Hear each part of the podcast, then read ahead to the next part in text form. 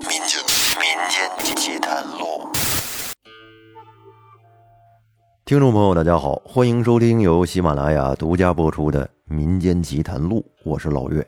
今天啊，咱们再开一个新故事，还是古风志怪系列的，说的是一个书生在一次偶然的机会下，租到了别人的一个美娇妻，非常漂亮，而且极具风情，善能挑逗。这对于单身的书生来说，那绝对是打着灯笼也难找的好事啊！但是还没怎么好呢，就出事儿了。接下来大家就一起来听一听吧。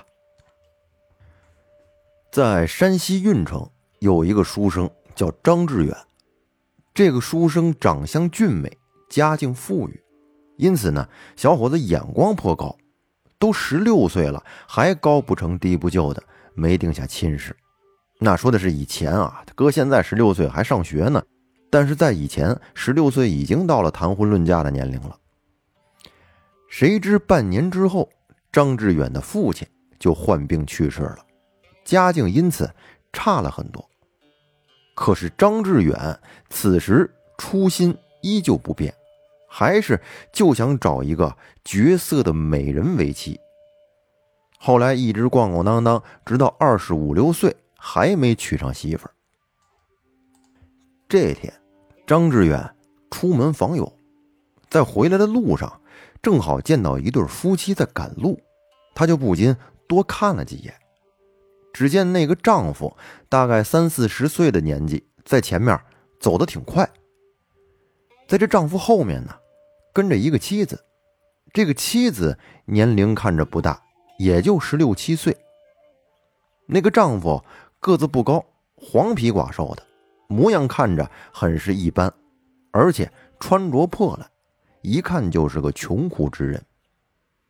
可是这个年轻妇人虽然穿的也不怎么好，但是啊，明眸皓齿，脸颊红润，模样长得是非常漂亮。令张志远感到奇怪的是，这两个人的年纪模样差别非常大。明显，妇人配这个男子是绰绰有余，可是男子却对这个妇人十分的不耐烦，甚至是恶语相向，有些厌恶。不过妇人的性格呢，倒是十分温顺，无论这个男子怎么辱骂他，他都是笑眯眯的跟那儿听着，没有露出任何不高兴的神色。后来这男子走得太快，妇人有点跟不上了，一个踉跄。差点没跌倒。接着，这男子回头，那嫌弃的表情都挂在脸上了，说：“你看看你，你连路都走不好，还能干什么呀？”可是这个妇人一点都不生气，跟那儿温柔的笑着。看到这个情景的张志远不由得就为这个年轻妇人打抱不平，自言自语的说。哎呀，我看可真是懒汉配好妻呀！旁边的男子突然听到张志远的嘀咕，便停下了脚步，上上下下的打量了张志远一会儿，突然问张志远：“兄弟，你觉得他很好吗？”张志远微微一笑：“公子，你能不能过来这边，咱俩商量一件事儿？”张志远有点犹豫，毕竟跟这个男子是萍水相逢，他别到那边对自己做什么手脚啊。接着，那个男子继续说：“公子，我叫张大雷，是运城石桥镇人。”这个男子他看出了张志远的疑虑，便主动介绍自己。张志远一听，石桥镇人，那刘文举你认识吗？张志远说的这个刘文举是石桥镇的私塾先生，住在石桥镇的人应该都知道他。张大雷一笑，哈哈，刘先生啊，当然认识。张志远一听，便放了一点心，看来这个张大雷确实是本地人。张大雷很会察言观色，见张志远神色稍微松动了一些，便连忙请他去那边说话。于是张志远便跟张大雷走到了一边去，而那个年轻妇人也跟着走了过来。张大雷扭头训斥妇人，不许他跟着。这妇人笑嘻嘻的，果真就站在那儿不动了。张志远有些同情的看了妇人一眼。那个男子说：“公子，是这样的，我要赶远路，至少要两个月才回来，带着卓晶实在是不方便呀。我有个请求，能不能把他，把他租给你？啊，租给我？”张志远一听，惊得眼珠子都快蹦出来了。呃，我也是实在没办法了。这一路上带着他，我的盘缠不够不说，我还会担心发生什么不好的事情。张志远看了看那妇人秀丽的容貌，再看看张大雷破旧的衣着，便点了点头。张大雷那么穷，偏偏妻子又那么漂亮。确实，他还真不是多虑。这路上可能就会有人对他妻子起疑。接着，张大雷语气十分恳切的低声说：“公子，我只要三两银子。”张志远一听，惊讶的嘴巴张得大大的。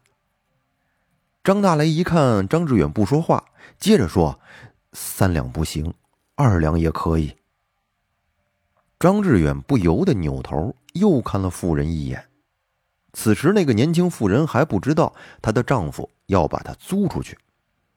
见张志远看着她，便娇滴滴的冲张志远笑了笑，那小模样真是格外的令人爱怜。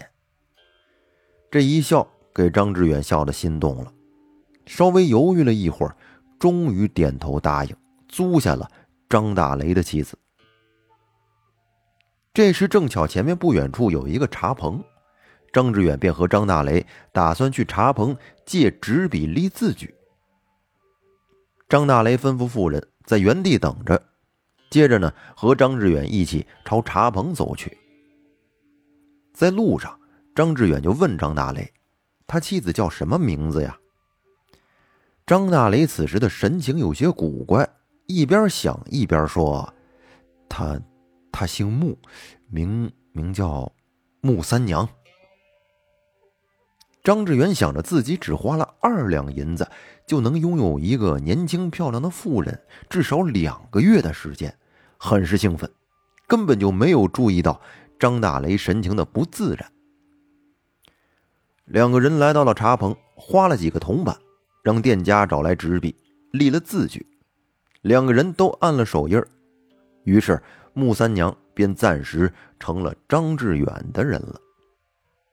张志远喜爱穆三娘的姿容秀丽，很是高兴的就要去带走穆三娘。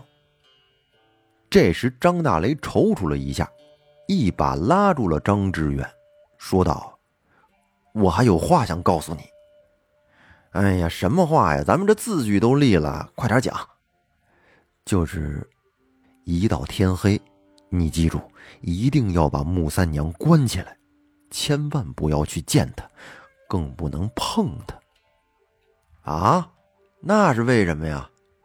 张志远听到这话有点不高兴了。要不是冲着穆三娘漂亮，他怎么可能莫名其妙的租个妇人回去啊？自己又不是圣人，租下穆三娘就是想让她晚上给自己暖被窝的。如果不能碰她，那租她来干什么呀？还不如打个神龛供起来，烧香拜她不好吗？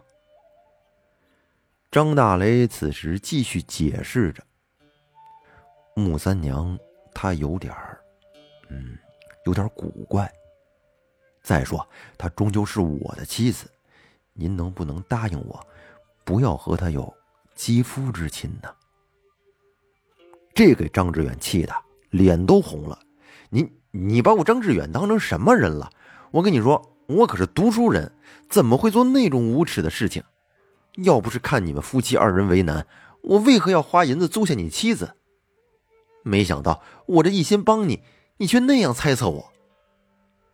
此时，张志远摆出一副正义凛然的样子，心里其实啊很讨厌张大雷。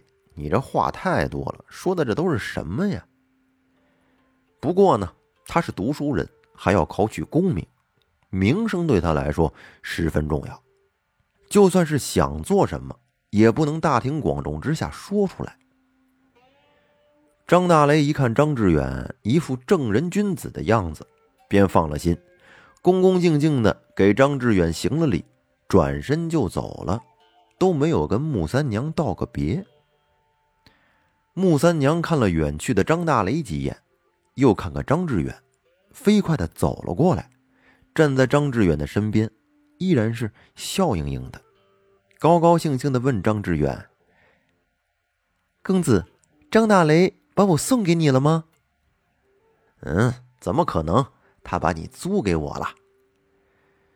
张志远一边回答，一边有些奇怪的看着穆三娘。这个女子也太没心没肺了。穆三娘笑着问：“租是什么意思？”啊，你不知道租是什么？穆三娘摇摇头。原来这穆三娘啊。是有些痴傻，张志远还以为是她性格温顺呢，难怪张大雷说他有些古怪啊。这会儿张志远就觉得自己好像有点上当了。穆三娘见张志远看着自己，目光闪烁不定，有些害怕的低下了头，怯生生的样子，让人很是心疼。张志远又想。这么美丽动人的女子，要不是有几分痴傻，他怎么会以二两银子的价格租给自己呢？肯定是有点问题。嗨，不过也无所谓了，这确实是个美人，跟自己回家，到家里那就是自己说了算了。于是张志远就让穆三娘跟自己回家。穆三娘一听，立刻又高兴起来。不过这个家呀，离他现在的地方有点远。张志远本来想雇辆车，可是拿了二两银子给张大雷，他身上确实也没什么钱了，便只好带着穆三娘慢慢的往家里溜达，只当是沿途欣赏风景了。见时候不早了，张志远走的有点快，他担心穆三娘跟不上自己，就嘱咐穆三娘走不动的时候。跟自己说一声。穆三娘笑着点头答应了。可谁知一口气走了五六里，张志远都走得汗流浃背，这脚都酸了。可是穆三娘却跟没事人一样，依然是笑嘻嘻的，紧紧的跟在张志远的后面。张志远很是诧异，招呼穆三娘坐下来休息，问他腿脚疼不疼。穆三娘摇了摇头，说：“不疼。”张志远看着神态怡然、大气都不喘一口的穆三娘，惊叹不已。这个人看来真是痴傻呀，是不是不知道累呀，也不知道疼？歇了一会儿，张志远捶了捶腿，带着穆三娘继续赶路。两个人是走一会儿歇一会儿，走一会儿歇一会儿，在天黑之前。终于回到了家。此时，张志远的娘王氏正在翘首盼望着张志远回家。见儿子回来了，这才放心。不过，他看见儿子还带回了一个女子，王氏有点不高兴了，说：“远儿啊，咱们家不像以前那样了。你买个丫鬟回来，怎么也不跟娘商量一下？”你还要去赶考，这钱得紧着点花。张志远解释道：“娘，穆三娘不是丫鬟，她只在咱家待两个月。”啊，只待两个月，那她是什么人呢？月儿啊，你可是读书人，不能什么不三不四的人都往家里带。张志远怕穆三娘听见难为情，便连忙拉着王氏去一边解释。可是穆三娘却一直笑容满面的，根本就没有半点恼怒的样子。王氏见穆三娘性格那么好，便不唠叨了，让两个人去吃饭。张志远这是走了半下午的路，肚子早就饿得咕咕叫了，狼吞虎咽的，没一会儿两碗饭就进了肚子。再看穆三娘，他吃饭可是够秀气的，把这米粒儿啊是一颗一颗的往嘴里送，估计也就吃了十多粒米饭，就不吃了。张志远见状，连忙问穆三娘：“是不是家里的饭菜不合胃口啊？”穆三娘笑道：“说我不饿。”哎，奇怪呀，同样是走了半下午的路，自己肚饥难耐，怎么他就不饿呢？难道他吃了仙丹吗？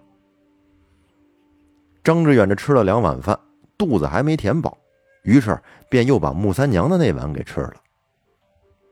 穆三娘笑嘻嘻的看着张志远吃，还给他夹菜，神态举止呢显得都很亲昵，很暧昧。不知道的还以为她是张志远的妻子呢。吃完饭洗漱过后，王氏问儿子要怎么安排穆三娘。张志远就想起了张大雷说的话，张大雷让他到了晚上把穆三娘关起来，不能碰她。他有点犹豫了，他还没说话，没想到站在一旁的穆三娘更是语出惊人，直接说：“我要跟公子一起睡。”王氏瞪大了眼睛看着穆三娘，这给张志远弄的臊了个大红脸。王氏便又开始念叨了：“远儿啊，你好好的娶个媳妇儿不好吗？为何？”要带这样一个上不得台面的女人回来，咱娶媳妇儿还要看品行、看家教，而不是只讲漂亮。这漂亮能当饭吃吗？张志远不敢拿话回母亲，便瞪了穆三娘一眼。可是穆三娘冲着张志远甜甜的一笑，那神情妩媚极了。这让张志远的心忍不住的扑通乱跳起来。他发现呀，天黑之后，穆三娘好像不那么木讷了，像是一下子开了窍似的，一举一动都是那么的撩人。王氏唠叨了几句，便先去休息了。他只有张志远这么一个儿子，丈夫又不在，母子俩相依为命。王氏也舍不得怎么责怪儿子，而张志远怕娘不高兴，便让穆三娘自己去西厢房睡。可穆三娘嘴上答应了，却亦步亦趋的跟在张志远的后面。张志远见穆三娘自己跟了过来，不由得窃喜不已。他可没有勉强穆三娘啊，这是他自己要跟过来的，这样。娘可不能责怪自己，张大雷呢，他也不能责怪自己。于是两个人便进了张志远的屋子。那么他俩进了房间之后，会发生点什么事儿呢？咱们留在下期再说。感谢大家的收听，欢迎您订阅专辑并关注主播。我们下期再见，拜拜。